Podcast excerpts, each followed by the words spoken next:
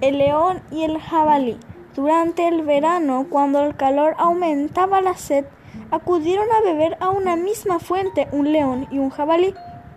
Discutieron sobre quién debería de ser el primero en beber y de la discusión pasaron a una feroz lucha. Pero en un momento de descanso vieron una nube de aves rapaces en espera de algún vencido para devorarlo.